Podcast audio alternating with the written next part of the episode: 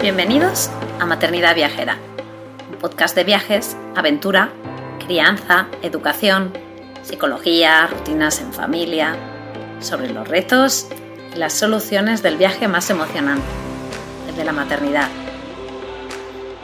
Si este programa te inspira, si te da ideas de viaje, te anima a vivir nuevas aventuras, te reta a salir de tu zona de confort, si te ayuda a mejorar tu pad maternidad en general tu vida o si simplemente te alegra un poquito tus días, te animo a apoyarnos formando parte de nuestra membresía anual.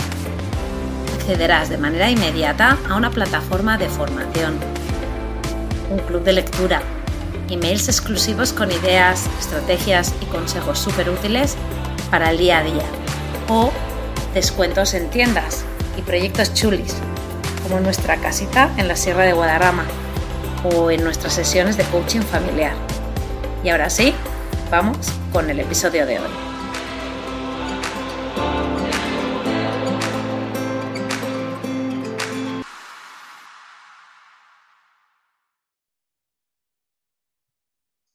Hola, hola, bienvenidos a otro episodio de Maternidad Viajera. Eh, hoy seguimos hablando pues, de, pues, del tema eh, que tanto nos gusta, naturaleza, eh, aire libre, y el otro día, pues ya escuchasteis a Katia Hueso hablar mm, pues de, su perspectiva como madre, de su perspectiva como, como científica y desde también incluso desde, desde, desde creadora ¿no? De, de, una escuela como la que, de un grupo de juego como el que creó. Y de allí, pues se creó también una necesidad pues de hablar más, más, un poco más en detalle del tema de, de, de qué tiene que ver la educación, las escuelas, con el tema aire libre, naturaleza y yo creo que, bueno, pues eh, un poco haciendo un poco de investigación, pues di con María Mayorga. Bienvenida. Gracias, Laura. Muchísima ilusión de estar también aquí, de charlar contigo. Un placer pues de, indagar un poco y saber más de, bueno de ese tema que empezamos a hablar con Katia que, ella es súper conocedora del tema y súper eh, eh, defensora y tocamos ahí unos temas pues muy muy, muy delicados, ¿no? Ahora incluso nos metimos ahí a hablar de leyes educativas eh, y, bueno, pues hoy nos sumergimos un poco más en este tema. María es gallega, ella estudió periodismo, luego hizo eh, eh, educación social eh, y creó pues un proyecto que se llama Innatura, Innatura Spain, en el 2013. Allí divulga pues educación en la naturaleza y, y sobre todo para mí que, que me parece que difunde muchísimo valor a través de cursos, de talleres, pero también a familias, ¿no? Y allí es donde a todos os, os, os hago pues un llamamiento que os metéis en la página web y, y bueno, pues un poco indaguéis en, en, todo lo que ha creado en estos casi 10 años, ¿no? De, de, pues de proyecto. Ella, pues es experta en este tema, ¿no? En, en educar en el tema de la educación, en tema escuelas, eh, desde este punto de vista de eh, aire libre, de naturaleza, de cómo conectar, ¿no? Y darle recursos, pues lo que decimos, ¿no? A través de, de estos talleres y de, y de simplemente información que tiene la página web, Encima ella también gestiona la red internacional de aprendizaje al aire libre, que, que en el 2020, eh, pues con todo el tema de la pandemia, ¿no? Surgió con, con el bosque de Micael de México. Y, y ella también es, eh, podemos decir que hablando un poco de escuelas, eh, muchas de vosotras que nos seguís sois de España, ¿no? Pero, pero bueno, pues Maternidad Viajera eh, intenta difundir pues a, familias hispanohablantes, ¿no? Eh, que, que, sea un recurso realmente de, en español, ¿no? Que, que, creemos que tanto hace falta. Y ella, pues, pues es muy conocedora pues de la situación también internacional, ¿no? De, de, de, no solamente enfocarnos un poco en la situación de España, de Europa, sino a nivel internacional y, y, bueno, yo lo nombro mucho, ¿no? La, la idea de, de, ver cómo, cómo se, qué funciona en otros países, en otras, en otras sociedades, ¿no? Que funciona, copiar y de a partir de allí pues adaptar a nuestras realidades. Eh, así que bueno, yo creo que este episodio después de esta larga introducción va a estar muy muy guay, ¿no? Para que pues los padres, las madres cambiemos un poco eh, la visión de, de, llevar a nuestros hijos a la escuela, ¿no? Y, y las expectativas quizás de, de, qué es lo que pasa ahí dentro y luego también un poco pues eh, en nuestra vida personal, ¿no? Y en nuestro ocio e incluso en el tiempo que, pasamos con nuestros hijos, como cómo poder eh, llevarlo eso a otro nivel, ¿no? Y, y quizás eh, organizarnos de una manera pues que vaya más alineada con, con, todo esto que, que, que, promulgamos aquí en Objetivo Aire Libre, ¿no? Que es, es desde lo más básico que es salir de la puerta de tu casa a pues cosas grandiosas que, pues bueno, pues eh, ahí el, el, abanico es, es, impresionante y bueno, pues daros un poco eh, todas todos los recursos y, convenceros, ¿no? De, de, por qué, ¿no?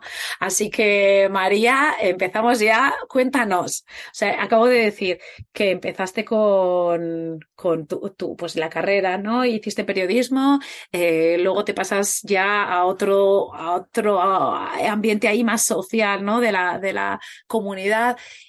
¿Qué, ¿Qué, es lo que te lleva? ¿Cómo fue tu camino, no? ¿Qué te, qué te llevó a, a, pues, no a cambiar, ¿no? Pero a dirigir todo tu conocimiento previo a esta, a la, a la educación y la escuela, ¿no? Y, y, la naturaleza.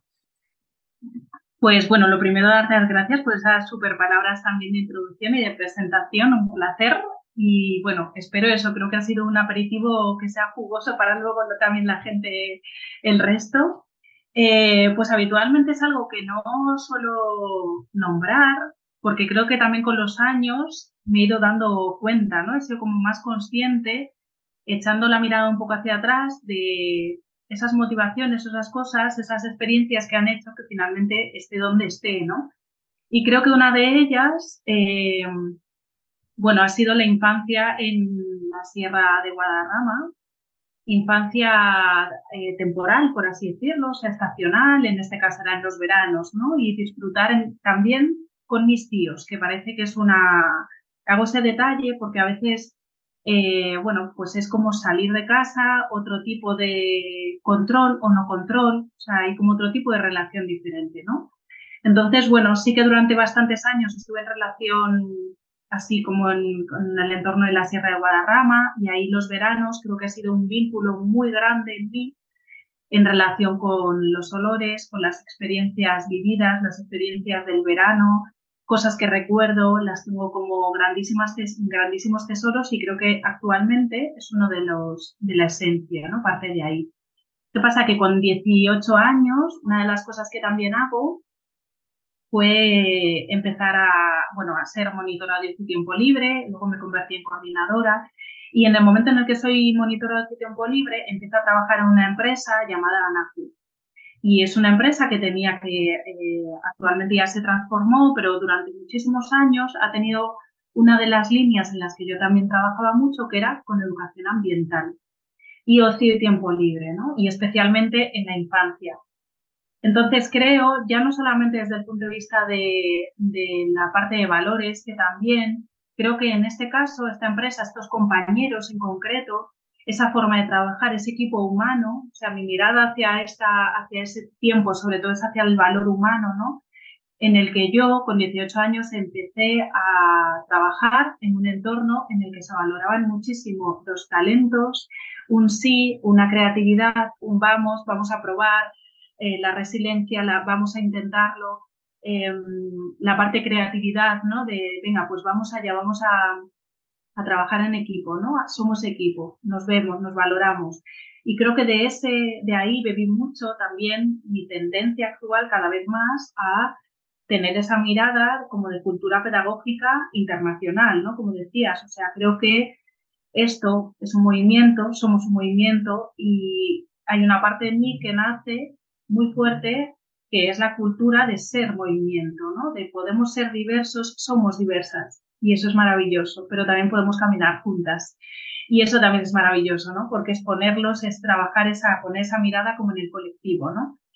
Y es verdad que en 2013, pues cuando ya acabo, cierro como mi periodo, mi círculo en esta empresa, eh, me planteo un par de preguntas, así como un par de preguntitas, ¿no? De estas que te haces en un momento vital.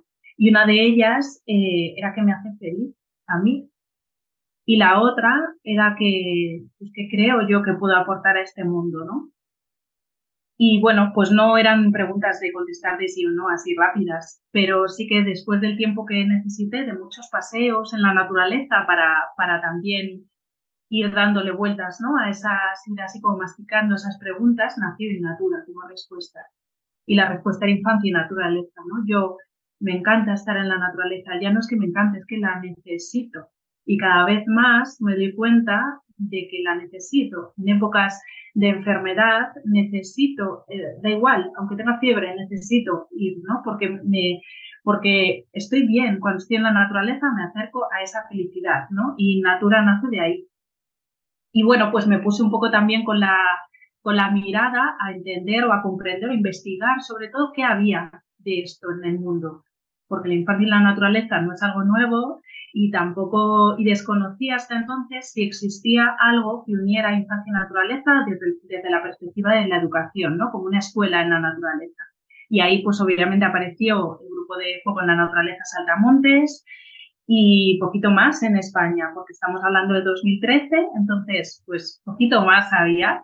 Y claro, eso pues me llevó sobre todo a, los países escandinavos y me llevó a Alemania y con eso pues me programé y me planifiqué un supermáster que fue un viaje y me lo tomé así como un viaje de investigación y estuve viajando por escuelas en Alemania, en Reino Unido, en Escocia, precisamente para investigar la educación en la naturaleza y este modelo, ¿no? Y efectivamente, pues ya esa intuición que yo, que había nacido de mí, pues se convirtió cada vez más en esa certeza, ¿no? Así que eso me, me llevó hasta, hasta donde estamos hoy, después de, pues eso, como has dicho, ¿no? Diez años ya. ¿Y cómo empezaste? Me hace curiosidad, ¿no? O sea, ¿cómo fue, qué fue tu primer paso? O sea, sí, empezaste a indagar, te fuiste de viaje, eh, descubriste y, ¿qué hiciste? Empezaste como a, recopilar información y cosas que te llamaban la atención, eh, te, te, lanzaste ya directamente a la página web y, y, empezaste a publicar por tu necesidad y encima siendo periodista, ¿no? Porque, o sea, mm, licenciada en periodismo y entiendo que, que eso tuvo que ver, ¿no? La necesidad también de, expresar y de comunicar, ¿no? Sí, sí, tuvo que ver. De hecho, una libretilla siempre se venía conmigo en el viaje, en todos esos viajes, ¿no? Iba anotando porque en el fondo había una necesidad de comunicar lo que estaba sucediendo. Entonces, a partir de ahí elaboré muchos artículos relacionados con las escuelas que visité. Por ejemplo, empecé a traducir artículos que ya estaban escritos, eh, o algunos documentos que a lo mejor ya existían en Escocia, por ejemplo, que eran como bastante importantes y no estaban todavía en castellano. Y bueno, pues poco a poco una de las primeras cosas que, fue, que, que realicé fue empezar a hacer encuentros con familias, encuentros en la naturaleza con familias, ¿no? Cada una vez al mes aproximadamente de manera estacional y estábamos en la naturaleza durante toda una jornada, ¿no? Con, haciendo cosas de naturaleza relacionadas con ese, con esa estación en concreto y con materiales naturales, ¿no? Y, y fomentando también ese sentimiento de colectivo, de familias precisamente, de salir a la naturaleza y paralelamente iba desarrollando el proyecto, la parte como más pedagógica, la parte como más de fundamentación, ¿no? En base a qué se basa todo esto, hacia dónde quiere mirar, hacia dónde quiere caminar pedagógicamente también en natura. Y luego es verdad que también con los años, eh, pues bueno, eso también me llevó a trasladarme a Coruña. Todo esto estaba sucediendo en un marco eh, geográfico de Madrid y hace unos cuantos años ya me fui a Coruña. Allí estuve acompañando eh, a la infancia, niños y niñas en la Escuela de la Naturaleza que hay allí, en una de ellas. Y actualmente, pues resido en Lugo, me trasladé también para acá, que también aquí hay otra escuela en la naturaleza, de hecho es la primera que hay en, en Galicia que es donde está también mi peque. Y, y bueno, pues eso también, todo ha ido, pues también hay, hay una gran parte también de investigación, por supuestísima. A mí me apasiona la investigación. Me encanta también, es algo que continuaré haciendo. Las visitas pedagógicas, los viajes pedagógicos a proyectos, es algo que continuaré haciendo porque creo que es inmensamente enriquecedor cuando vamos así, ¿no? Con esas gafas como que quien va a ver todo un escenario, ¿no? Y hay diferentes actores que están ahí interviniendo y, hay un contexto y, y, a mí esa parte me apasiona, entre otras cosas, para luego poder divulgar, para poder comunicar, ¿no? ¿Qué pasa? ¿Qué sucede en otros sitios, ¿no? Que darle valor también a eso que sucede en otros lugares. Y conectando un poco también con la maternidad, ¿no? Pues has comentado que, que pues eres mamá, ¿no? Y decir, cómo cambió, cómo fue ese momento, ¿no? Eh, que me gusta mucho, ¿no? Eh, ver cómo cambia una mujer en el momento en el que se convierte, la maternidad llega a su vida, ¿no? Entonces tú ya llevabas ya, o sea, esto lo tenías, ¿no? Entonces, ¿cómo fue la culminación esa de decir, ostras, ostras, pues bueno, claro, para mí en la, maternidad también parte de ese periodo de gestación, de embarazo. El embarazo fue en la naturaleza, eh, caminé muchísimo, yo creo que no he caminado tanto en, en, la vida, yo creo, ¿no? O sea, hacía muchísimos kilómetros así diarios y necesitaba estar en la naturaleza. De hecho, del, embarazo y de tantos paseos en la naturaleza surgió el libro que publica el año pasado precisamente y se, para mí es un regalo del embarazo, un regalo también de esa crianza, porque creo que está muy relacionada también con mi hija, con quien vino, ¿no? Con que, bueno, pues de alguna manera también me, estábamos como muy en conexión ahí, claro, y, también la mayoría de, de, los cuentos nacieron en entornos naturales, ¿no? O sea, yo me llevaba igual mi libretilla, siempre me acompaña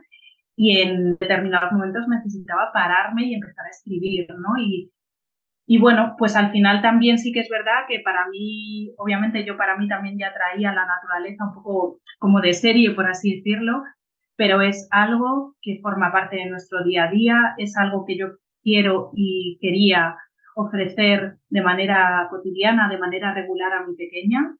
Eh, por eso también el trasladarnos también a Lugo, porque, bueno, pues es un proyecto que también acoge a niños que son un poquitín más pequeños y la manera, la mirada que tiene también hacia los cuidados, en este caso el proyecto, ¿no? Hacia los cuidados de la infancia, de la primerísima infancia, ¿no? De cuando tienen dos años o año y pico, ¿no? De poner los cuidados en el medio, de la importancia también de los bebés en el bosque de una manera regular, cotidiana, directa, ¿no? Directa con esa naturaleza un poco más silvestre pues para mí era básico, ¿no? Y de hecho tan básico y tan necesario como que nos trasladamos de, comunidad autónoma, ¿no? O sea, tan, tan potente como que de los kilómetros nos daban igual, ¿no? Queríamos también esa mirada de poder ofrecer desde, desde los inicios ese contacto regular también con la naturaleza bajo una mirada cariñosa, ¿no? Y de respetuosa también estamos hablando y quizás dando por supuesto, ¿no? Pues de que, claro, obviamente estamos hablando de aire libre, naturaleza, eh, eh, toda la introducción y todo lo que ahora está contando María, ¿no? Eh, la infancia, la escuela, tal. Pero esta está siendo tu búsqueda todavía, ¿no? O sea, quiere decir, todos estamos en búsqueda, ¿no? De, de, de cómo mejorar y cómo ir allí a, un, a una mejora que al final podríamos decir que al final nuestro objetivo es salud, ¿no? La salud, la salud mental, la salud física, ¿no? Eh, todos estamos en búsqueda de eso, ¿no? Y, hace no tanto tiempo, pues empezó a surgir, pues a ponerse nombre quizás al no tener esto que estás contando, ¿no? A no tenerlo. O sea, ¿qué pasa cuando no tienes nada de conexión con la naturaleza? No, nada, ¿no? Entonces empezó a surgir el concepto de, de déficit de naturaleza hasta tal punto que ya, o sea, que se le considera trastorno, ¿no?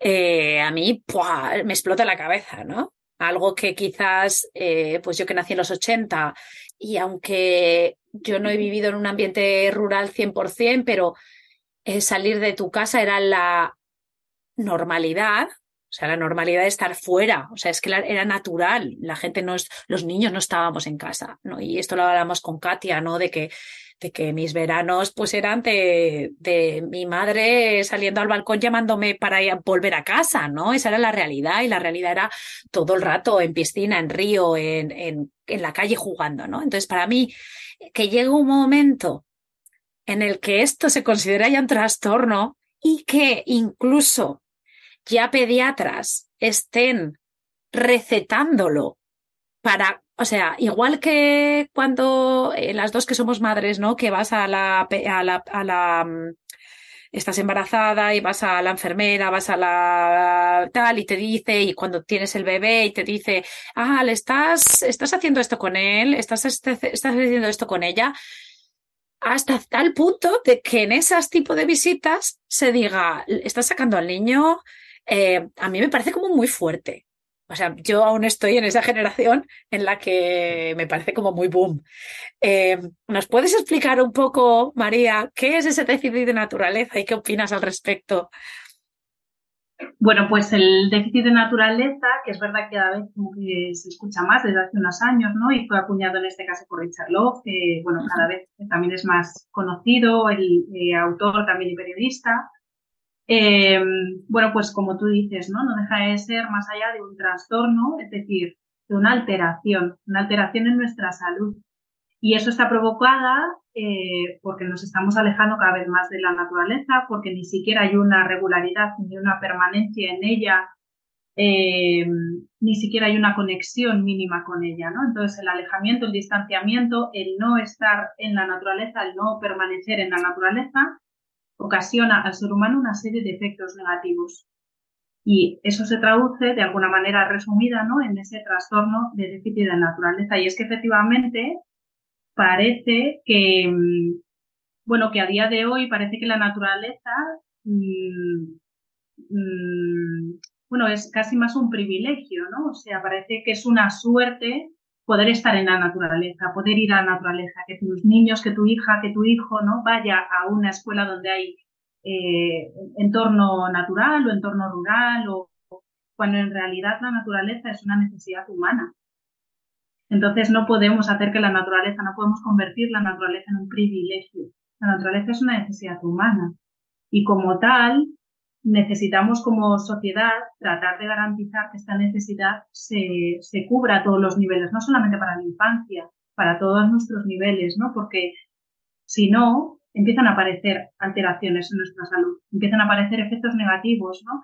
Y, y al final, bueno, eso deriva en posibles eh, enfermedades, ya no solamente en índices de obesidad, que por supuestísimo estamos también ante índices de obesidad humana infantil muy grandes, pero también en otro tipo de, enfermedades también. Sí, y para mí, eh, esto ya lo hemos hablado varias veces, ¿no? Que, que es físico, ¿no? Estamos hablando de, de, del sistema hormonal y de cómo el sistema hormonal determina el funcionamiento básicamente de tu cuerpo y de tu mente, ¿no? Entonces, el, concepto de las depresiones, de las ansiedades, eh, es, es, como una bomba, ¿no? Una bomba. Entonces, eh, esto realmente también lo conecto un poco con lo que dices de que es un privilegio, sí, pero luego también, como un poco añadiendo o dando otra perspectiva, también pienso que vemos la naturaleza y el aire libre también como un ocio. Se ha visto como, ese es el ocio que yo tengo. Y entonces hay gente que te puede decir, no, es que yo para el ocio prefiero hacer otras cosas, ¿no? Y tú lo has explicado muy bien ahí, ¿no? Has dicho, ostras, es que nosotros somos, somos naturaleza y la necesitamos, ¿no? Y la necesitamos para, para existir, o sea, para existir y para vivir de manera sana, necesitamos la naturaleza, el aire libre. Entonces, un poco también eh, romper un poco quizás ahora ese, esa, esa conexión que tenemos con naturaleza como ocio, porque me parece que es un concepto erróneo. O sea, está claro que a ti te puede gustar más ir al teatro o ir al centro comercial. Eh, el teatro lo veo como un poco más productivo que el centro comercial, pero en interiores, ¿no? Vale, bien, pero es que quizás el teatro es un ocio eh, y sin embargo la, la, naturaleza no es ocio. O sea, que sea parte de tu ocio es fantástico, pero que te lo tienes que poner como si fuera una receta, ¿no? Y allí has nombrado a Richard Lowe, pero el, libro suyo es Vitamina N. Tenemos también un artículo en la web que lo escribió Erika eh, Pérez. Eh, es que estamos hablando de que es que es, es que es necesidad, no es ocio. Y, ya, claro, lo que tú has dicho también, obvio, que no es privilegio. Claro, efectivamente, eh, para mí es una cuestión de supervivencia. Para mí la naturaleza es, efectivamente también puede ser vista como ocio, ¿no? También puede ser un escenario donde realizar ocio. A veces me voy a correr, a veces me voy a montar en bici, a veces estoy allí y estoy charlando y eso sigue siendo un marco de ocio, ¿no? Desde un punto de vista como más práctico, eh, pero más allá de eso, también hay otra perspectiva, que es la, la, para mí la mera supervivencia como especie humana. Igual que somos aire y necesitamos aire puro, aire fresco, aire limpio en nuestros pulmones para no tener una alteración en nuestra salud, para tener unos pulmones limpios, igual que tenemos eh, que somos también alimento y necesitamos alimentos ricos, alimentos saludables que nos nutran, somos también agua, necesitamos agua para hidratarnos, para mantenerte en nuestro cuerpo, ¿no? Pues también somos naturaleza, necesitamos estar en la naturaleza y conectar con eso estar en la naturaleza y lo que supone también esa parte de, amor por la naturaleza, amor por nuestro cuerpo, por nuestra supervivencia, por, por darle cosas que son necesarias, ¿no? Y es tan necesario para mí el respirar, el darle aire puro a, a, mi cuerpo, como el estar en la naturaleza, ¿no? El facilitarle que pueda estar en la naturaleza y que realmente conectemos desde ahí, ¿no? Para mí no estamos hablando de ocio, que lo puede ser, no estamos hablando de privilegio, que en determinadas sociedades o culturas a lo mejor estamos llegando a ese punto. para mí estamos hablando de una necesidad humana como especie. Necesitamos eso como necesitamos aire, buen, buen aire, buen alimento, buen agua, buen, buen amor, buenas emociones también, ¿no? En ese sentido. Sí, exacto. Y yo ahora, yo pienso, digo, claro, yo, por ejemplo, nosotros en Objetivo Libre, pues siempre hemos abogado mucho porque, por convencer a la gente de que ese ocio, o sea, del ocio de naturaleza es fantástico, fantástico, ¿no? Pero, pero ya últimamente, y de hecho en la web y tal ya aparece, o sea, divulgamos salud, ¿no? Porque es que al final es que es eso, ¿no? Uno, uno te, te das cuenta de que, de que al final la raíz es esa, esa es la básica. Y luego a partir de allí, y Claro que sí, si puedes aprovechar el movimiento con la naturaleza, con conectar con tu hijo, ostras, pues qué más, ¿no? Además es que eh, lo, lo, es como que te llaman, ¿no? Es como que te está mm, hablando un poco así tal de calle, pues está huevo, ¿no? O sea, mm, todo, juntar todo, ¿no? Y, y hábitos saludables y comer con un picnic y comer. Eh, entonces, me parece que es, que es fantástico, pero que es que eh, me parecía muy importante ir a lo básico y decir, no, no, es que no estamos hablando de florituras, estamos hablando de necesidad humana, ¿no? Y, me apetecía mucho, eh, pues, comentarlo contigo. Claro, mm, aquí nos ponemos en una situación en la que dices, sí, claro, necesitamos eh, el aire libre, el ser humano necesita la naturaleza, obviamente los niños la necesitan igual eh, eh, que los mayores. Em, y te pones a contar horas y en vez de contar las horas que te pasas en la escuela, no, es que es más fácil, o en casa, es más fácil contar cuántas horas estás en el aire libre. Y, entonces ya llegados a ese punto dices, ostras, aquí tenemos un problema, ¿no? Nosotros mismos somos los que tenemos los contabilizadores, ¿no? Que, los, que la idea la sacamos de, pues, del proyecto de, de 10.000 horas al aire libre que es eh, americano y tal, eh, que nos pareció súper bien y lo hicimos en español con diferentes eh, tal. Pues bueno, pues con lo que decimos, ¿no? Pues para dar eh, facilidades a las familias, a los cuidadores, incluso a los profesores, para marcar y ser conscientes de cuántas horas te pasas fuera, porque la inercia ahora es, son interiores, ¿no? Entonces, eh, eh, la barbaridad de horas que uno se pasa en interiores, la barbaridad de horas que te pasas en tu casa en interior y la barbaridad de horas que se pasan en la escuela en interiores, ¿no? Entonces eso es como un wow, ¿no? Claro, muchas veces hemos hablado de que el tema de los horarios, de, la vida, de el, concepto de la conciliación, de vivir en, una sociedad en la que ahora eh, pues se tiene que trabajar, eh, si hay dos miembros de dos, dos, dos cuidadores, pues los dos cuidadores tienen que trabajar fuera de casa, es muy, muy común.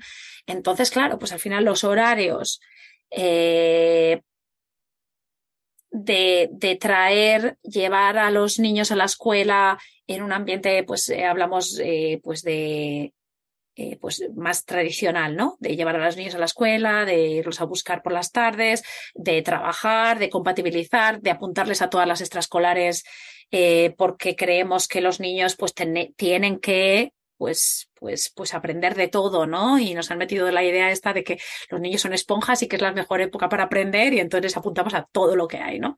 Desde japonés hasta karate, hasta de todo, ¿no? Entonces, eh, ese ritmo de vida que está, está eh, creado pues por la sociedad como está montada y como también pues un poco en negativo también quizás redes sociales, ¿no? Y las expectativas a las que los, los padres estamos expuestos, ¿no?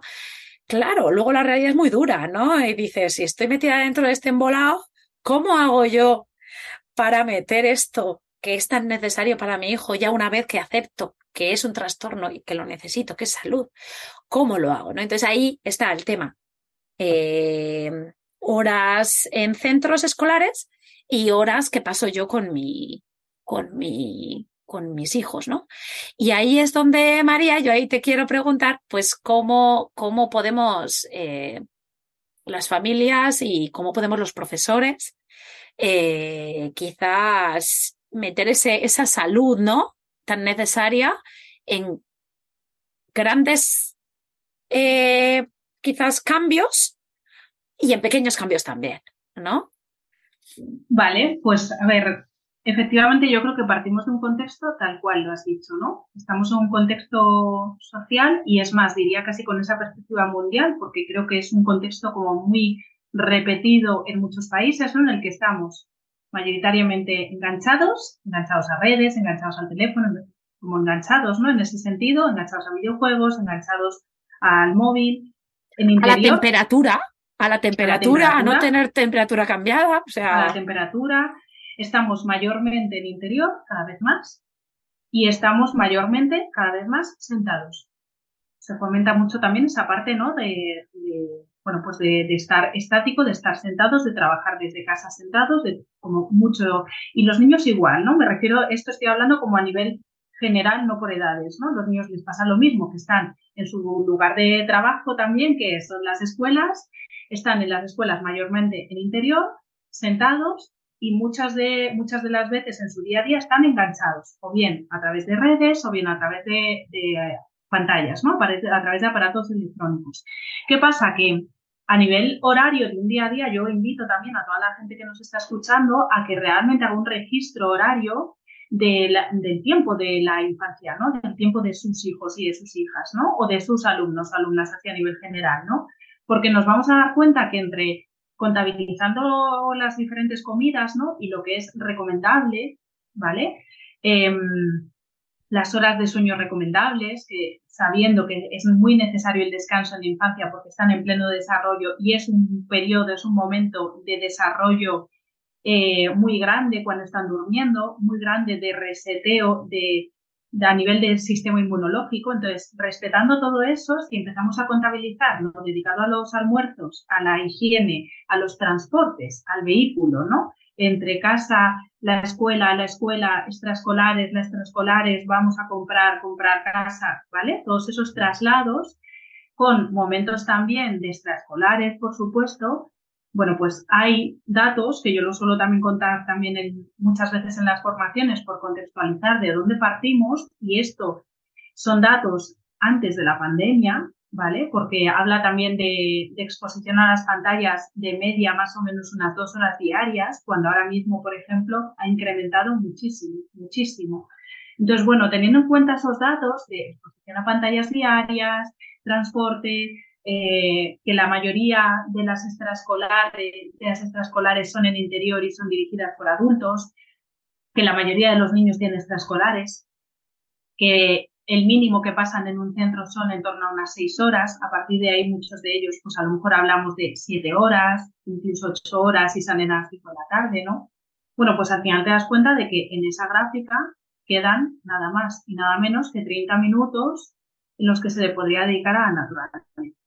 Claro, todo esto sin tener en cuenta que eh, no tengas que ir al médico, sin tener en cuenta en ese gráfico, por ejemplo, que, que, haya que comprar o haya que ir a algún tipo de terapia específica o algún tipo de clase específica o algo como muy específico, ¿no? Del día a día también. Entonces, claro, partimos de una realidad, esta es nuestra realidad, es que los niños antes de la pandemia ya no salían apenas a la naturaleza, apenas tenían en contacto con la naturaleza, ¿no? Yo entiendo que, que a veces también por motivos laborales, por motivos especialmente laborales, ¿no? Y de dificultad a lo mejor de conciliación, por motivos a lo mejor de distancia, de distancia o de acceso a los espacios verdes, eh, bueno, pues entiendo que hay diferentes motivaciones y las puedo respetar, pero creo que dado que la mayormente estamos en interior, estamos enganchados y estamos sentados, y eso sucede tanto en escuelas como dentro de casa, tienen que ser esos agentes sociales los que realmente tengan que adoptar un cambio grande, ¿no? Es decir, desde las familias tenemos que adoptar un cambio grande, hacernos cargo, de nuestra parte y también desde las escuelas hacernos cargo de nuestra parte, para que así tratar de brindar entornos saludables o más saludables a la infancia, ¿no? ¿Qué quiere decir esto también luego? ¿Cómo se traduce esto, ¿no? En nuestro día a día. Sí, sí, María está fenomenal, pero luego en mi día a día no tengo tiempo para esto, ¿no? Claro, en el momento en el que algo de esa ecuación cambiase, pues imagínate, es como hacer malabares, ¿no? O sea, como me retrase un poco, me pillo un atasco, olvídate, ya el pequeño no va, o sea, ya no nos da tiempo al parque, ¿no? Porque la mayoría de las veces las cosas que están en ese registro, ¿no? Que aparece son sí o sí prioritarias. Se tienen que llevar a cabo. Ir a la escuela, los transportes, comer, la ducha, dormir. Entonces, ¿qué suele salir de, esa, de, de, de ese gráfico si algo no nos da tiempo? La naturaleza. Eso es lo primero que tiene que cambiar tiene que estar en ese gráfico igual que está el comer, igual que está el ir a la escuela, ¿no? Porque es una necesidad, que es lo que también hemos estado hablando, ¿no? Ahora bien, desde las familias, pues muchas veces son pequeños cambios, tanto como agente, como escuela, como agente familiar, hagamos los cambios eh, que podamos, es decir, todo suma. Tenemos que tener esa visión de, primero, hacernos cargo de que forma parte de nuestra responsabilidad ofrecer contextos saludables a la infancia y que la naturaleza es sinónimo de salud.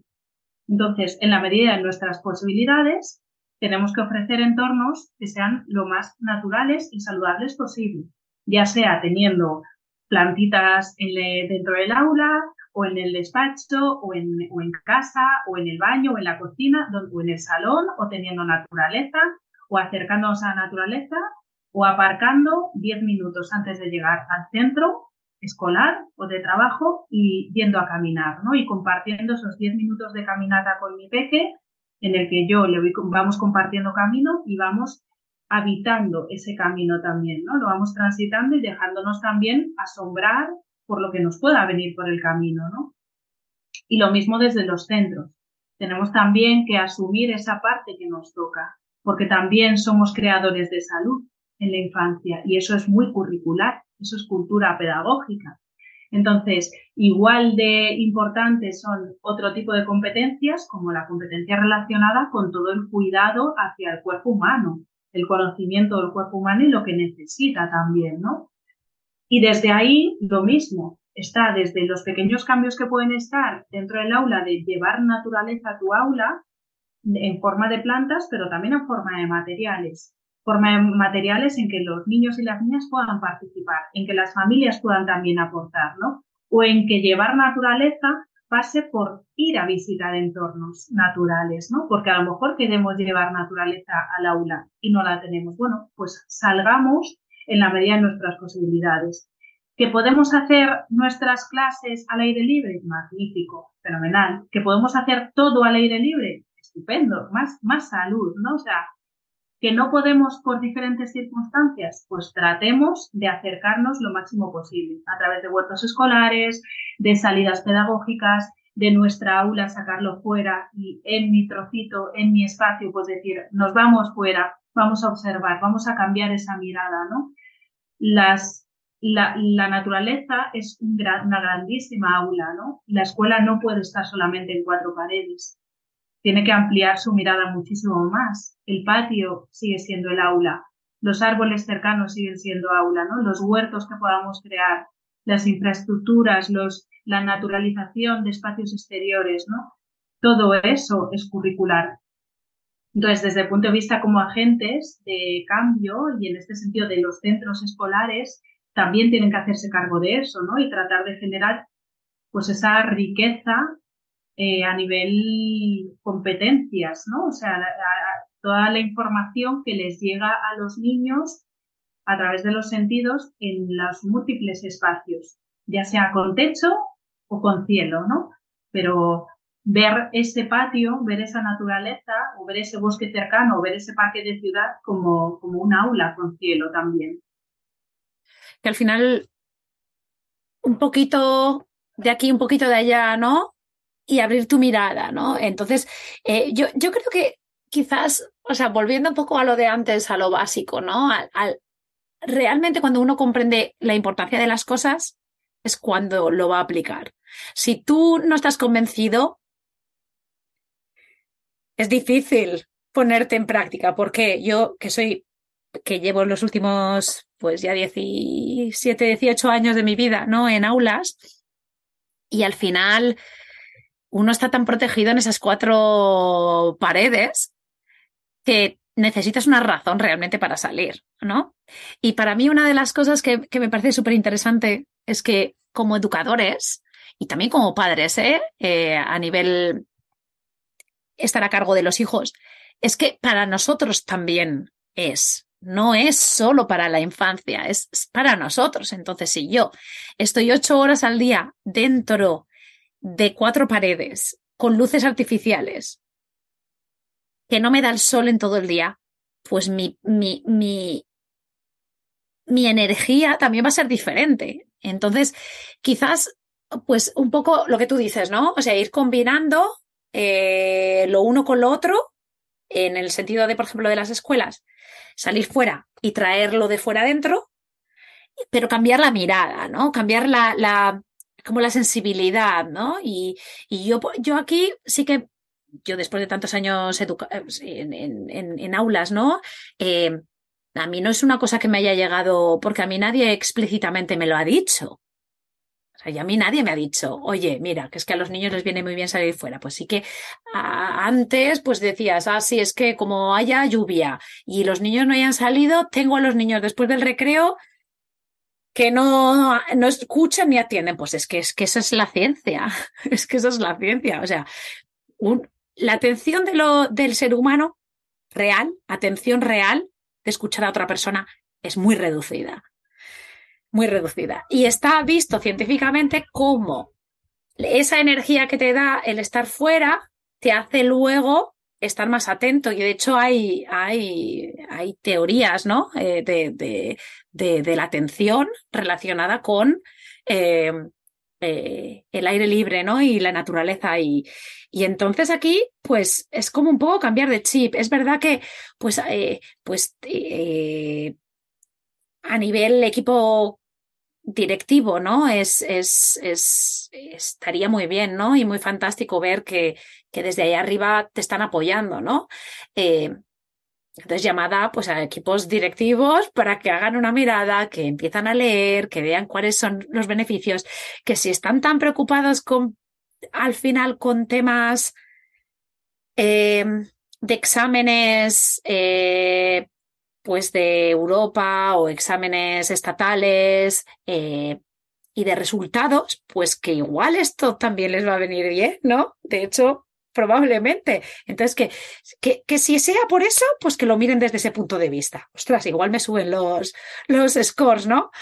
Y si realmente conectan con la sensibilidad del concepto, pues que lo hagan pues, por, por, por, por, la plantilla entera de profesores, por, porque estén más felices y tengan, eh, estén eh, eh, física y emocionalmente más sanos, ¿no? Porque porque bueno, pues el, el, trabajo de, de profesores es, es, emocionalmente muy duro, ¿no?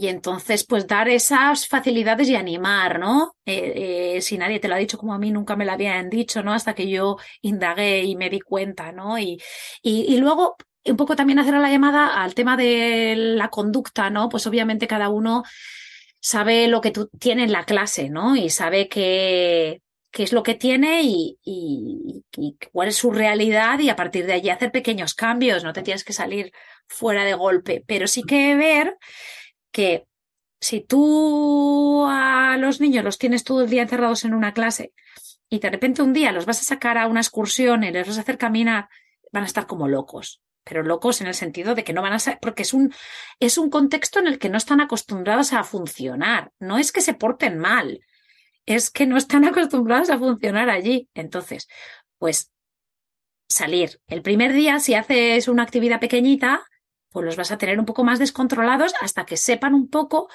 que quizás normas se pueden crear para que el, el, aprendizaje o la clase o todo funcione bien, ¿no? Porque al final no son normas que se aplican en la escuela para que para tenerte controlado, no, es porque cuando vivimos en sociedad y cuando estamos más de X niños, pues claro que tiene que haber unas normas de funcionamiento para que todos estemos felices, ¿no? No puede haber eh, una, libertad absoluta de hacer lo que uno quiere, sino que tiene que haber allí unos, unos márgenes, ¿no? Para todos estar felices y que no se, eh, no se las libertades de uno no, no sean, eh, no, se, no, toquen las libertades del otro, ¿no?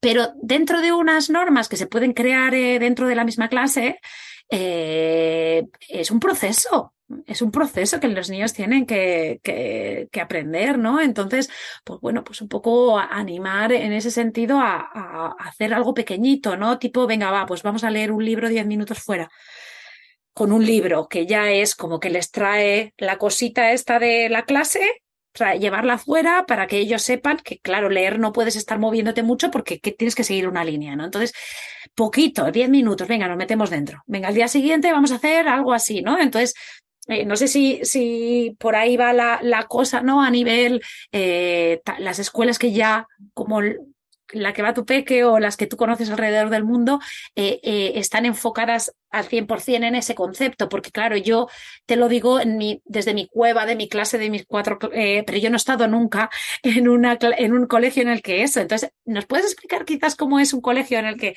esa es la prioridad? También un poco para que, para que nos inspiremos, ¿no? De cómo podría ser.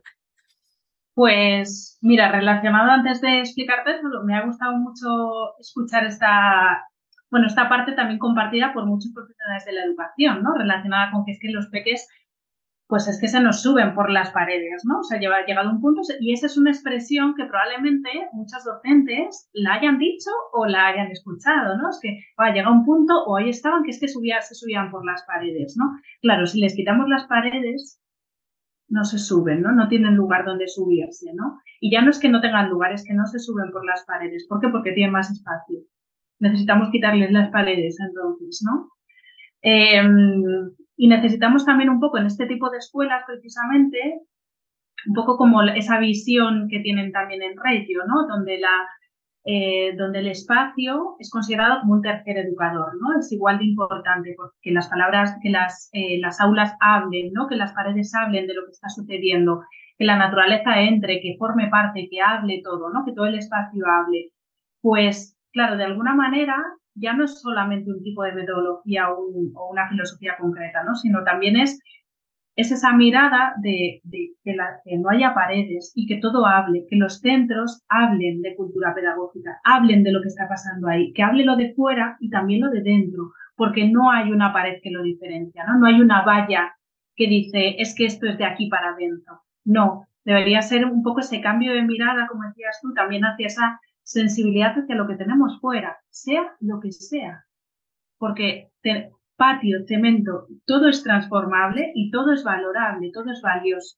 Que tenemos un, árbol, es valioso ese árbol que tenemos, ¿no? Es decir, también es valorar qué tenemos y primero es conocerlo, porque también otra de las realidades es que muchos docentes están en centros que no conocen su espacio exterior, no conocen lo que tienen de naturaleza, ¿no? No saben cuántos árboles hay no saben qué árboles hay o no sabes qué, especies hay, ¿no? Y nos dedicamos especialmente, una vocación grandísima que tenemos desde el mundo docente, pero también como familias, es a cuidar. nos dedicamos a los cuidados, ¿no? Ya no digo los cuidados como el cuidado de atención, de ojo, ten cuidado, no, no, no. Digo que nos dedicamos sobre todo a la entrega de los cuidados, ¿no? Y, el, vocacionalmente, el docente también es así. Hay una grandísima entrega constante hacia la infancia, ¿no? De los cuidados. Y los cuidados pasan también por amar. Y amar no hay un, amor que esté basado en el descuido. Y, para amar necesitamos también conocer. Y para amar, luego se habla mucho también, bueno, desde hace unos años, ¿no? También de, la biofilia, de, de, conectar con la naturaleza, del amor por lo vivo, del amor por la naturaleza. Es que antes que eso, tenemos que conocerla. Y para conocerle hay que salir. Y lo que tú dices, ¿no? A lo mejor es un ratito, son diez minutitos fuera hoy. O simplemente es, nos vamos a salir un rato y vamos a mirar a las nubes. Y ya nos vamos dentro. Y también no solamente es que lo que los niños, el aprender estar a estar en la naturaleza, ¿no? Porque estamos eso, tan en el extremo de que estamos tan distantes que tenemos que volver poquito a poco a conectar progresivamente, ¿no?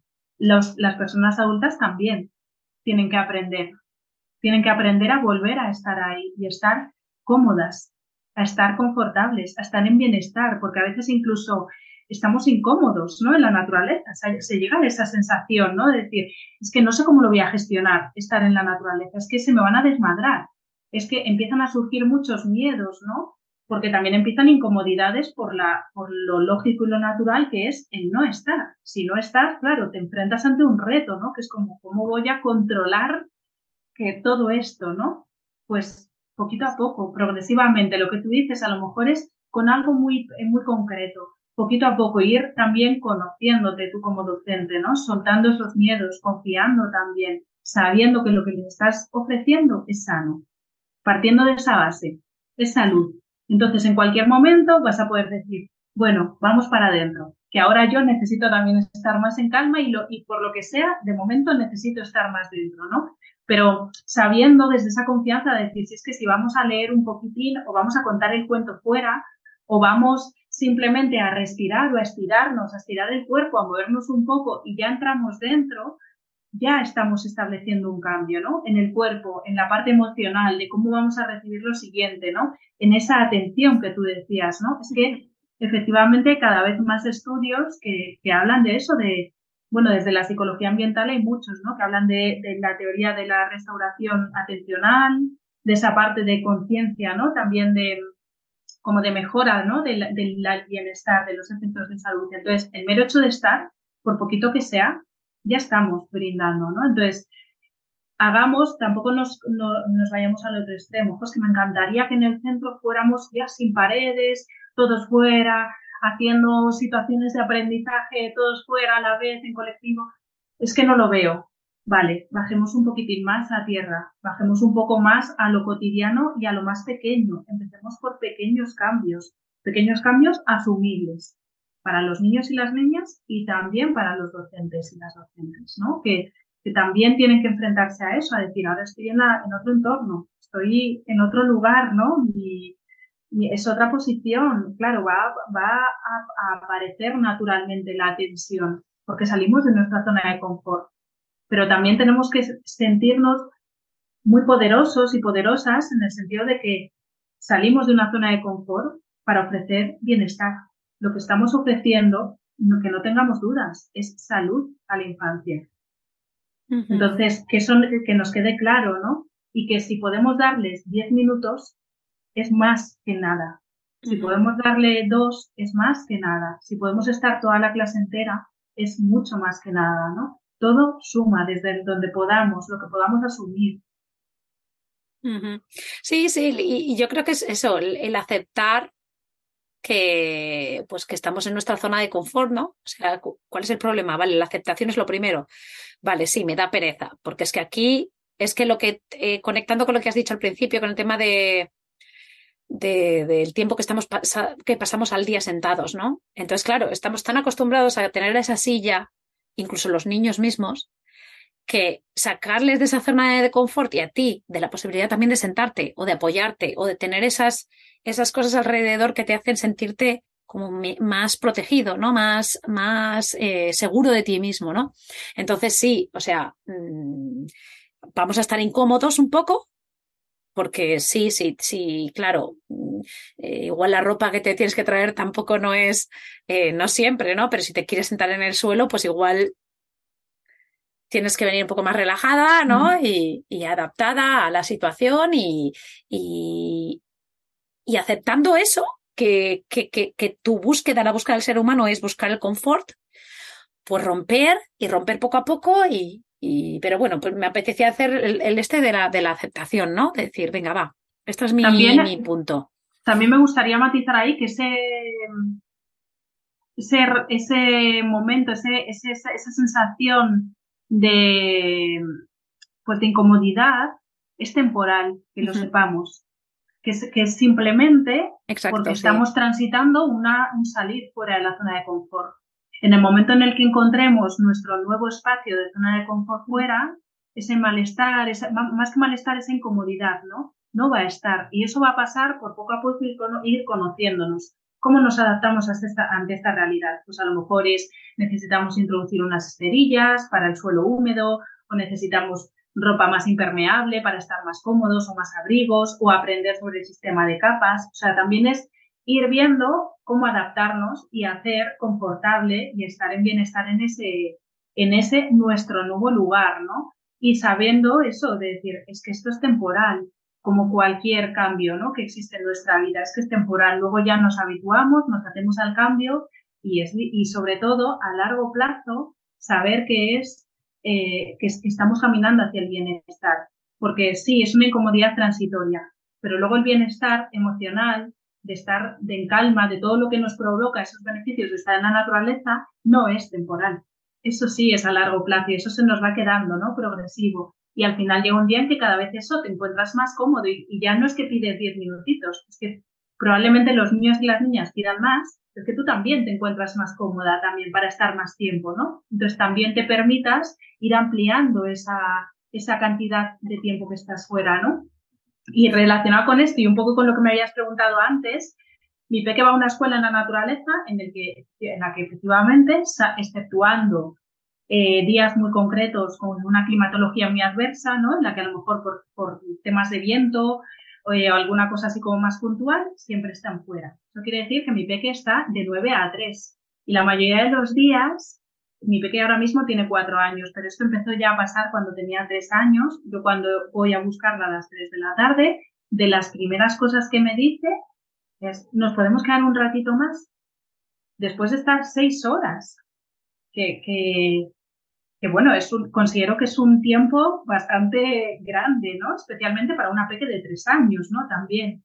Pero bueno, que aún así, o sea, ellos también se habitúan a eso, ¿no? Y ellos también hacen que, pues para ellos también el, eh, su entorno, la naturaleza en este caso, es la zona de vínculo.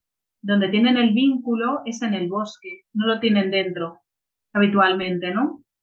De hecho, se les suelen, en este tipo de escuelas a naturaleza, suelen tener un lugar, un punto de encuentro, y de ahí muchas veces tienen como distintos lugares, ¿no? A los que luego deciden ir a un lugar o a otro, también valorando, pues hablan mucho en asambleas, según las energías, según las necesidades de unos, cómo estamos otros, y en función de eso, pues tienen diferentes zonas. Y todas esas zonas, como ese mapa, es un mapa emocional porque habitualmente tienen nombres muy vinculados a cosas que, están íntimamente ligados con ellos y con ellas, ¿no? Pues el bosque de las ardillas pillas, o la madriguera, eh, o cocinas del dragón, o el bosque nuestro, el árbol caído, cosas que desde el punto de vista del mundo adulto, eh, pues no sabes entender de dónde vienen esos nombres, pero ellos los conocen perfectamente. Para ellos es su mapa, ¿no? Es como sus su escuela está formada por muchas eh, aulas, ¿no? Y hay veces que van a una, hay que se llama así, Cocinas del Dragón,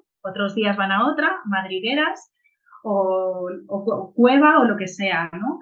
Entonces, bueno, pues creo que también es un poco trasladar a los centros que a lo mejor no tienen ese escenario tan natural o tan diverso, pues que se puede, que es extender, que es quitar esas paredes, ¿no? Porque precisamente así no se suben por ellas, ¿no? O sea, tenemos también más cantidad de espacio donde poder estar con la infancia, ¿no? Y nosotros también. Sí, sí, sí, sí. E, es, es que para ellos, en tu caso con tu peque, pues ella esa es su naturalidad, esa es su zona de confort, ¿no? Al final mm. todo es aprendido, ¿no? Y, y claro, de hecho, eh, mi peque, fíjate, muchas veces, eh, en Galicia pues es tan conocido que llueve, claro, o sea, ella tiene muy integrada la lluvia. Para ella la lluvia no es una incomodidad para nada.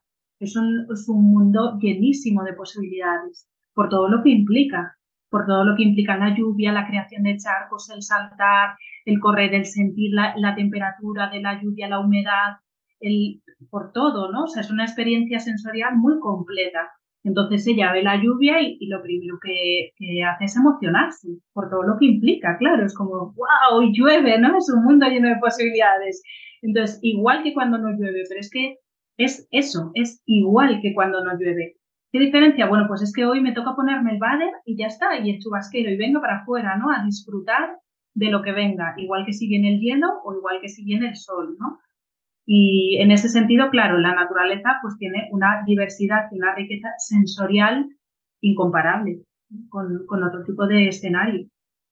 Estamos hablando de, la época de, la etapa de infantil y sí me gustaría preguntarte eh, por tu visión internacional y por tu visión también local a nivel elemental, elementary, ¿no? O sea, como la primaria, cuando ya empieza a ser educación eh, obligatoria en muchos países, em, Aquí en Estados Unidos la escuela al aire libre también eh, hay bastante, pero es verdad que a los seis años o cuando empieza el, el preschool ya se acaba, ¿no? Es muy común. Entonces, pues preguntarte cómo está el tema, ¿no? Cómo está el tema, cómo tú lo ves también para tu peque en un futuro no tan lejano. Eh, y cómo está en general en España y, a nivel internacional, eh, cómo los ves y cómo quizás em, ves el, e, en qué dirección va, ¿no?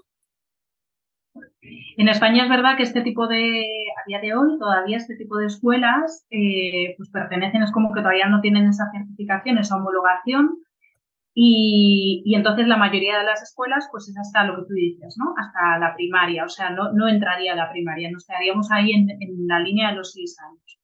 En el, a nivel oficial como a nivel curricular, es verdad que tanto currículo además hace poquito ha cambiado, en 2020 se cambió y ha, empezado, ha entrado en vigor este año, ¿no? Este curso 2022-23. Y, y, bueno, es verdad que ha cambiado en muchos aspectos favorablemente, porque bueno, yo es una de las cosas que también doy a través de las formaciones, porque si nos leemos también la parte de currículo, pues hay una mayor visión hacia la parte de competencias y que éstas sean de manera transversal, ¿no? Que ya no es tanto como por asignaturas o contenidos específicos y objetivos, sino un poco más situaciones de aprendizaje y más un, aprendizaje mucho más vivencial y más experiencial y, de trabajo colaborativo. Ahora bien, es verdad que creo que a nivel también a nivel social, ya no solamente educativo de los centros, sino también las propias familias, todavía sigue existiendo una barrera que hay que quitar. Y es que parece que hasta los seis años el juego está permitido y a partir de los seis años ya nos ponemos serios. Y es un poco así, ¿no? Como esa sensación de a partir de los seis años parece que el niño y la niña se tiene que poner serio, tiene que ser, ya sentarse, tiene que ser capaz de estar una jornada de siete, seis, siete, ocho horas sentados, manteniendo todo el rato la misma atención y, y sentirse plenos y emocionalmente estables, ¿no? O sea, como que además hay una serie de exigencias hacia la infancia que van como en ese sentido, ¿no? Cuando estamos hablando, señoras y señores, de niños de infancia, y estamos hablando de niños, niñas de 6 años, 7, 8, 9, que están en plenísimo desarrollo, que siguen necesitando juego, muchísimo juego, y eso está relacionado con muchísimo movimiento, porque eso es un desarrollo. Y eso es un desarrollo sano. Y no solamente hablo de desarrollo físico, sino también cognitivo. Hablo de también de habilidades sociales, hablo de desarrollo emocional, hablo del lenguaje, hablo de creatividad, de resolución de conflictos, de resolución de problemas desde la parte más de pensamiento creativo. O sea, los niños, las niñas siguen necesitando muchísimo movimiento y juego cuando ya entran en primaria también, ¿no? Y también forma parte como de la responsabilidad de las familias de ofrecerles esos espacios y esos tiempos y del mundo docente, de ofrecer esos espacios y tiempos en la jornada también escolar, ¿no? Y entonces como que saber, saber o partir de esa base. La infancia sigue necesitando jugar, los adultos seguimos necesitando jugar. Lo que pasa es que nuestros juegos simplemente cambian, van evolucionando. Igual que evolucionamos a sistemas y a hipótesis más complejas conforme vamos evolucionando, ¿no? O sea, al principio somos mucho más pensamiento concreto, mucho más mundo sensorial y conforme vamos creciendo nos acercamos también más a ese pensamiento abstracto, a ese conocimiento científico y a otra serie de intereses, ¿no? El juego evoluciona también, ¿no? Entonces, seguimos necesitando dar espacios y tiempos y proteger eso, los espacios y los tiempos dedicados al juego, al juego eh, que, va evolucionando, al juego libre, al juego decidido por el propio niño y la niña, ¿no? Precisamente eso basado también en muchas evidencias de que es necesario y de que eso es sinónimo de un sano desarrollo, que no solamente es perder el tiempo, es que los niños, la, el adulto necesita perderse en el tiempo, necesita no tener tiempo, o sea, tener esa sensación de libertad, de espontaneidad, de no hay una, unas prisas, no hay un tener que hacer después todo el rato, ¿no? Disfrutar de ese, de ese tiempo que se escapa, ¿no? Y que lo estoy disfrutando también, ¿no? Y lo estoy eligiendo de esta manera. Entonces, bueno, a nivel curricular es verdad que ha habido cambios y bueno, pues sí que a día de hoy hay unas horas, por ejemplo, en España, pues que sobre todo en cuanto se refiere a primaria, dedicado a temas de proyecto propio, es decir, que sí que empiezan a aparecer una serie de, de horas en las que sobre todo puede haber una mayor transversalidad en las materias y, y una mayor un, un, mayor salir, ¿no? Porque también a nivel de competencias, cuando ya miramos no tanto en objetivos curriculares, sino más en competencias, eh, y de situaciones de aprendizaje también, que es como lo último así que se ha introducido a nivel de la ley, pues eso también nos facilita muchísimo que los escenarios, por ejemplo, sean, puedan ser muy diversos, ¿no? Y, y, yo también abogaría muchas veces a los docentes y a las familias también el conocer la ley, porque muchas veces en la ley eh, pues, eh, como que nos justificamos en que las leyes son rígidas o en que las leyes son de determinada manera pero muchas veces cuando leemos la parte curricular, la parte legislativa, vemos que hay una serie de conceptos, hay una serie de bases que realmente hablan mucho de cultura de infancia. ¿Que hay otras cosas mejorables? Sí. ¿Que es importante que en la ley también empiece a aparecer la naturaleza como un contexto de aprendizaje? Sí, hay muchas cosas todavía mejorables, pero muchas cosas metodológicas eh, las podemos llevar a cabo porque la propia ley no nos dice que tiene que ser dentro de un aula, no nos dice, no nos impide que sea en el patio, no nos impide que sea bajo la sombra de un árbol, no, no nos dice eso. Entonces, lo primero también conozcamos, yo soy muy de, de alentar a la gente a conocer las leyes de su propio país, ¿no? Porque creo que también el conocer nos da también mayor grado de confianza y de libertad y de saber hasta dónde puedo llegar y desde dónde lo quiero enfocar, ¿no? También esa libertad de decir, no, no, es que yo lo puedo enfocar desde aquí porque lo conozco, ¿no? Entonces también ese conocer para poder también empoderarnos y poder sentirnos seguros y seguras de lo que estamos ofreciendo tanto a nuestros hijos e hijas como a, como nuestro alumnado. Exacto. Y es que eh, al final o sea, siempre decimos, ¿no? El, el conocer es poder, ¿no? Pero estamos tan, tan metidos dentro de unos estándares que pensamos que son fijos y que si realmente todas las personas de a pie viéramos cuál es dentro de lo que se supone que tengo que hacer, cuál es la realidad, qué es lo que tengo que hacer y el poder en ese, pues, eh, en esa ventana, ¿no? En ese, en ese margen que queda, cómo poder un poco empujar, eh, yo creo que el mundo cambiaría rapidísimo, ¿no? Eh, sí, es, estamos ya, o sea, tenemos un mindset de que las cosas tienen que ser, funcionar con unos sistemas X, que, que es como, parece que, es que lo has dicho tú súper bien, o sea, nadie en esa ley educativa, por muy horripilante que sea, te dice que tiene que pasar dentro nadie. Eh, y, y al final, para crear aprendizaje, eh, tienes que crear, obviamente, un ambiente seguro, ¿no?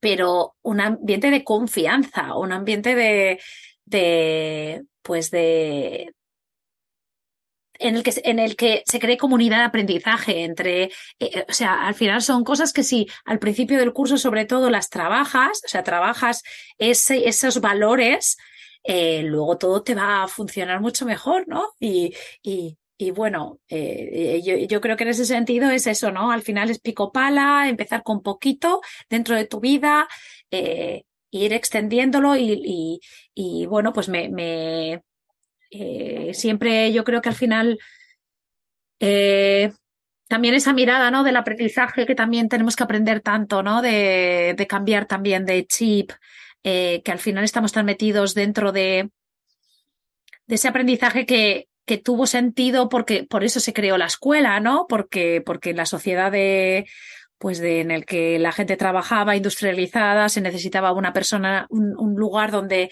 dejar a esos niños en un lugar en un, en un momento de la sociedad en la que el alfabetismo, el analfabetismo era una cosa normal. Entonces también se luchaba contra ese enseñar a leer y a escribir a los niños y a romper un antes y un después, porque es que en ese momento se creó la escuela, ¿no?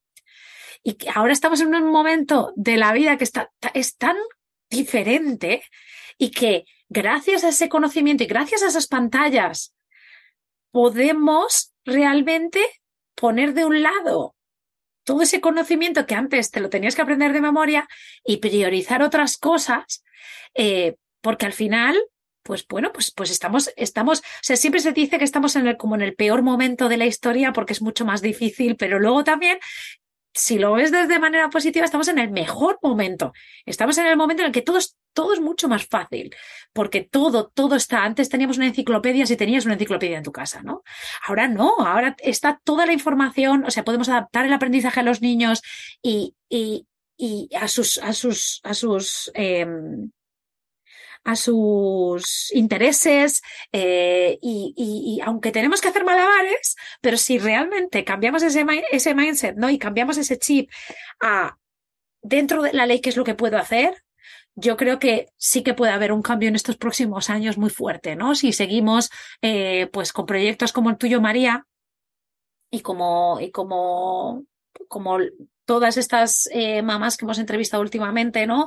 Estos proyectos tan chulos que, funcionan, creo que sí que es posible. Yo veo, yo lo veo positivo, María. Yo sé que eh, eh, es muy difícil, es muy difícil, pero yo sí que veo que poquito a poquito sí que se pueden ir haciendo cambios. Mira, fíjate, además antes ahí hablabas, ¿no? Has nombrado también un poco el tema de, como de los límites, ¿no? También decías ahí, pues que, bueno, de alguna manera sí que siento, claro, el hecho de que estar fuera a veces nos, nos, puede llevar a esa sensación como de descontrol, ¿no? De salir de mi zona de confort, estoy fuera, voy a ver si se me van a ir, ¿no? A ver si, y eso todo lo que implica, ¿no? De repente a ver si va a pasar algo, a ver si los miedos, ¿no? Que nos pueden venir muchas veces al mundo adulto. Claro, partiendo de que el niño y la niña no se quieren lastimar, eh, así en general, eh, tenemos como el concepto un poco de que las escuelas, y digo el, edificio, el edificio como que nos cuida, como que de alguna manera, claro, controla, controla eso, ¿no? Controla que el pequeño se vaya, no se escape. Porque, bueno, pues ahí no se te vaya por ahí, ¿no? También un poco irónicamente, ¿no? Em, pero claro, es que en realidad las paredes de los edificios no deben ser los límites, es decir, las paredes lo que hacen es nos retienen, eh, pero los límites son súper necesarios. Y los límites cuando estamos fuera también, pero tú también decías, ¿no? Al principio se establece, se habla con ellos, ¿no? Claro, claro, es que los límites nos cuidan. Yo es una de las, de las, de las bases, ¿no? De este tipo de proyectos y de mi casa también, ¿no? Es que los límites son súper necesarios y son sanos. ¿Por qué? Porque nos cuidan. Y todo lo que nos cuida, eh, pues también nos protege, ¿no? Es como que nos acercamos a ese bienestar. Las normas las podemos establecer entre todos. Las normas las podemos cambiar. Se cambiarán unas normas, se cambiarán otras, ¿no? Pero los límites no se cambian, porque los límites nos cuidan y ahí no entramos en duda, ¿no? Entonces, claro, cuando los peques, los peques de este tipo de escuelas a la naturaleza, conocen los límites y aún así se reafirman los límites de manera diaria, ¿no? De manera muy habitual con ellos también se vuelven a hablar, ¿no? Porque hay que establecer esa cultura de que es necesario el límite también y de que el límite es algo que nos cuida, es diferente a una norma. La norma la podemos cambiar, la norma la podemos votar, la podemos decidir, la podemos proponer. Un límite es algo que tiene que estar ahí, que de alguna manera nos cuida sí o sí, ¿no? Que si no está, entraría, entraríamos en peligro cualquiera, cualquiera, independientemente de nuestra edad, ¿no? Entonces, una vez que ellos ya saben los límites, ya está, ya no hay, o sea, no hay ese, ese miedo a se te van a escapar, se te van a, bueno, miedos muy adultos, ¿no? Que, pues como digo, ¿no? En el niño no hay esa tendencia de manera natural a escaparse a la lejanía, a, la, hacerse daño, ¿no? Ellos no quieren lastimar su cuerpo tampoco, ¿no? De base. Otra cosa es que se caigan y hay un accidente, ¿no? Como cualquier adulto, que primero no te quieres lastimar, ¿no? O sea, entonces lo que sí que me, me apetecía un poco trasladar también eso, ¿no? El decir, tengamos en cuenta que no son las paredes las que nos cuidan, es que son los límites humanos muy relacionados con los vínculos emocionales. Entonces, teniendo claro eso, Da igual el entorno en el que estemos, puede ser muy amplio, porque nuestra seguridad, si los límites están bien establecidos, nuestra seguridad va a ser muy fuerte también, va a haber firmeza en el límite. Entonces, bueno, también es una de las bases, ¿no? Sobre las que se establecen también este tipo de escuelas. Y efectivamente, yo creo que sí, hay que hacer ese cambio de mirada a nivel cultural, a nivel como de cultura pedagógica, sí, pero también soy muy optimista. Creo que estamos en ello.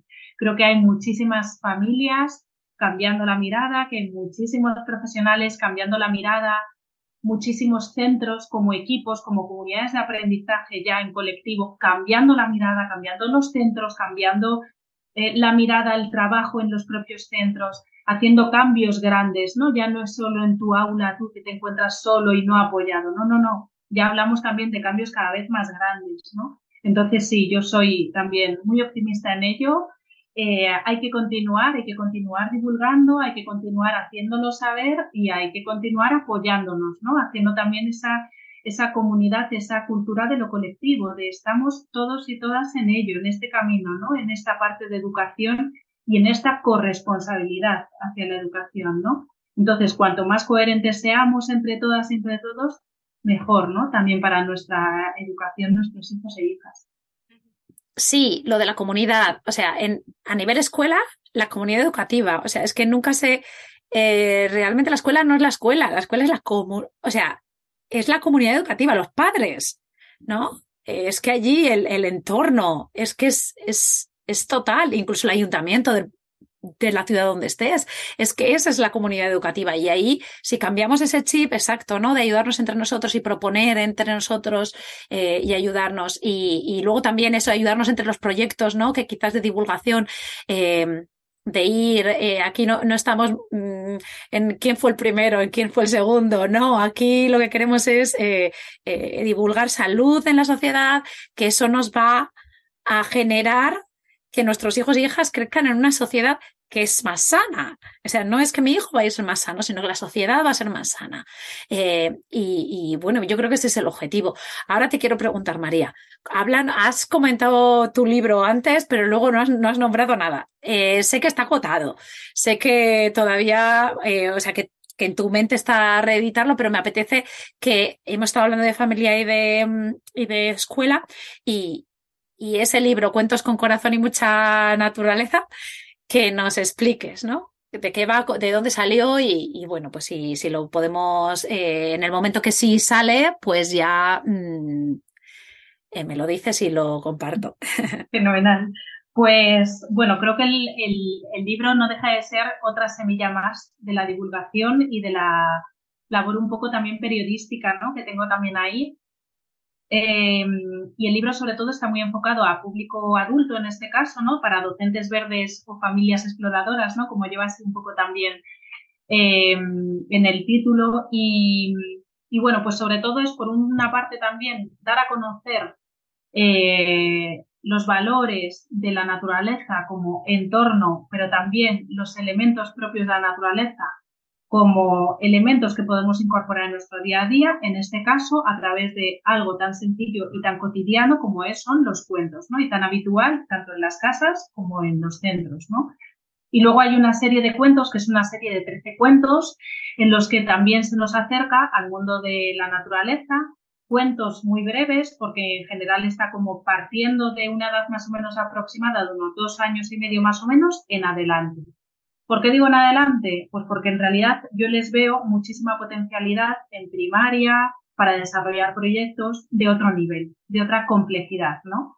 En infantil a lo mejor más esa visión más narrativa, más de generar contextos orales, narrativos, eh, de contar cuentos, de improvisar cuentos, de traer la naturaleza más desde la imaginación, pero luego ya, claro, en primaria, eso a partir de ahí se, se pueden generar muchísimos proyectos, ¿no? Entonces, bueno, cada uno de los cuentos sí que es verdad que, que luego lleva por detrás como algunas indicaciones relacionadas con los aprendizajes incluidos, visibles e, y un poquito más invisibles en esos cuentos y algunas recomendaciones de cómo contar ese cuento en entorno natural y con elementos de la naturaleza, ¿no? Para que también la persona adulta pues, pueda desarrollar sus propios talentos y sus propias cualidades narrativas en este caso. Y luego además incluye también un audio guía, en este caso es como una guía didáctica sonora, porque no son audiocuentos en sí para el público infantil, que ya se hará también, pero sí que en este primer libro sí que queríamos también incluir esa guía didáctica sonora porque hay muchos adultos muy auditivos, ya lo sabes tú, y entonces eh, también necesitan escucharlo, ¿no? No solamente nos nutrimos de lo visual, necesitan escuchar para entender más, para comprender el contexto, para, para tener una guía, ¿no? Que también se la da la, la parte de escrito, pero, pero para tener esa guía sonora. Entonces es una guía sin mucha, sin mucha caracterización, sin mucha dramatización, a propósito, precisamente para que le sirva como apoyo a la persona adulta, pero que no le limite, que no le influya, que no le reste, ¿no? Que ya de repente no diga, ay, tengo que poner esta determinada voz con este determinado personaje. No. Desarrolla tu potencialidad, desarrolla tus cualidades narrativas y encuentra con las que con las que de alguna manera estás cómodo o estás cómoda, ¿no? Y desarrolla esas, desarrolla ese potencial por donde tú quieras, ¿no? O sea, como ofrecer también esa libertad metodológica para que, pues eso, el adulto y la adulta también se encuentren a gusto, ¿no? Y al final lo que transmites es, pues, desde improvisar hasta poder leerlo, pero pasando por crear los materiales, jugar con ellos y que en cualquier momento, un día, estás a lo mejor en un entorno natural y dices, pues relacionado con estas plumas que estábamos justo aquí, que nos acabamos de encontrar, mira tú por dónde que me acaba de venir el cuento de las plumas, oye, ¿y si lo contamos aquí en un momento, no? Entonces también tener este tipo de recursos de que en cualquier momento nos pueden hacer o podemos contar ese, ese cuento en un entorno natural y con, con los elementos de la naturaleza que nos vayamos también encontrando. Así que bueno, esperemos también eso, que prontito, la verdad es que muy sorprendida por la acogida, muy emocionada por ella, porque bueno, pues eso eh, fue una, una autopublicación con todo lo que también conlleva detrás de trabajo y de apuesta y el recibimiento ha sido pues muy emocionante. O sea, yo muy emocionada con la gente, con la participación de la gente, con fotos que me van mandando, con coles que están haciendo proyectos basados en los cuentos, con piedras o elementos que la gente ha transformado y me los transmite. Mira, María, hemos creado este material en base a este cuento. Entonces, pues eso, ¿no? Es una semilla que ha venido a tener ahí su a germinar y luego pues como a brotar de muchas maneras en, muchas personas y en muchos centros y en muchas familias. Y ahora te pregunto, ¿algún otro libro que no sea el tuyo, aparte del tuyo, mejor dicho, eh, que tú creas que igual puede ser, pues bueno, una manera de, pues de picar el gusanillo ya tanto a familias como a, educadores? A ver, yo sí tengo que decir uno, si me tengo que quedar con uno, para mí hay uno que es como mi, no sé, la mayor joya, creo, que es El sentido del asombro de Rachel Carson. Es un libro súper finito, pero me parece que tiene un nivel de mm, sensibilidad y de acierto en cada una de las palabras que es recomendable como desde el inicio hasta el final, o sea, todos los, toda, cada una de las palabras, ¿no? Yo me quedaría siempre, siempre me quedo con ese porque me parece, ya te digo, como una joya. Ahora, a nivel escuela, por ejemplo, a nivel así como de aula, eh, un poco también por esa visión internacional. Aquí en España sí que también empiezan a haber varios, alguno editado por la Traviesa Ediciones también. A mí me gusta también mucho citar a Juliette Robertson de Escocia, que tiene un libro que se ha traducido al español como Educar fuera del aula, por la trayectoria también que tiene Juliette Robertson, por la documentación que tiene, por bueno, pues un poco también por esa visión, ¿no? También internacional y la adaptación también curricular, ¿no? De sacarlo fuera del aula. Y luego sí me, creo que a nivel general, también como que, es una lectura que para mí ha cambiado también mucho y de, cara sobre todo a, las, a los centros o a esa búsqueda, ¿no? De, de la gente que a lo mejor está también queriendo fundamentar su práctica, ¿no? O queriendo fundamentar sus proyectos, yo me iría mucho al, de Corraliza y el de Collado, de conciencia ecológica y bienestar en la infancia, que nos acerca muchísimo a esa parte de biofilia, pero a esa parte también de investigaciones, esa parte de eh, atención, de la importancia de la naturaleza en la restauración de la atención, a esa parte un poco más desde la investigación, desde el punto de vista así como de la investigación, pues a, saber fundamentar, no solamente al, intuir y al saber que es, necesario, sino también basado muchas veces en esas investigaciones, ¿no? que muchas veces desde un punto de vista de proyecto, pues también es importante, ¿no? A nivel de legislación, a nivel burocrático, a nivel administrativo, ¿no? Entonces, como que así en, me quedaría yo creo que con esos tres desde un punto así como más de conexión, más de recursos y un poco más como de investigación.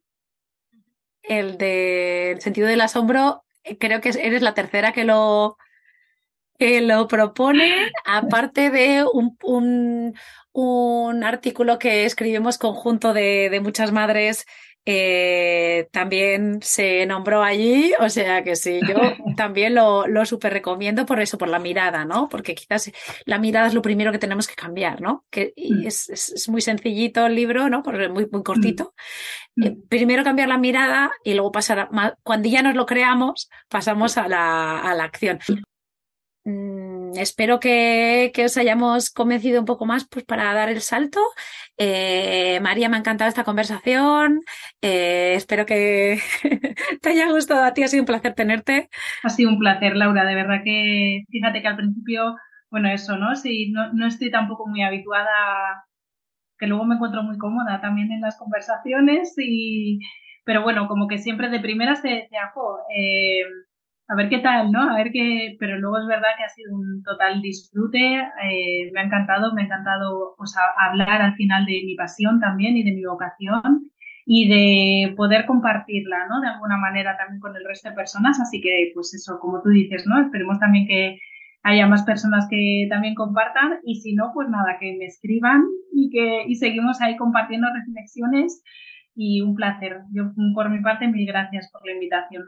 Y luego gracias a todas pues por, por escucharnos una semana más y, compartir y bueno pues ya sabéis que, que, el tiempo considero que el tiempo es el valor más preciado que tenemos así que si lo habéis puesto en esto y ya de paso habéis sacado adelante otras actividades como hago yo que escucho y hago pues ya eh, otra vez eh, pues bueno pues lo agradezco y ya si os gusta pues nos vemos la semana que viene.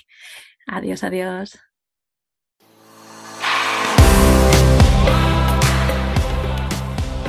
Gracias por quedarte hasta el final. Espero que te haya gustado.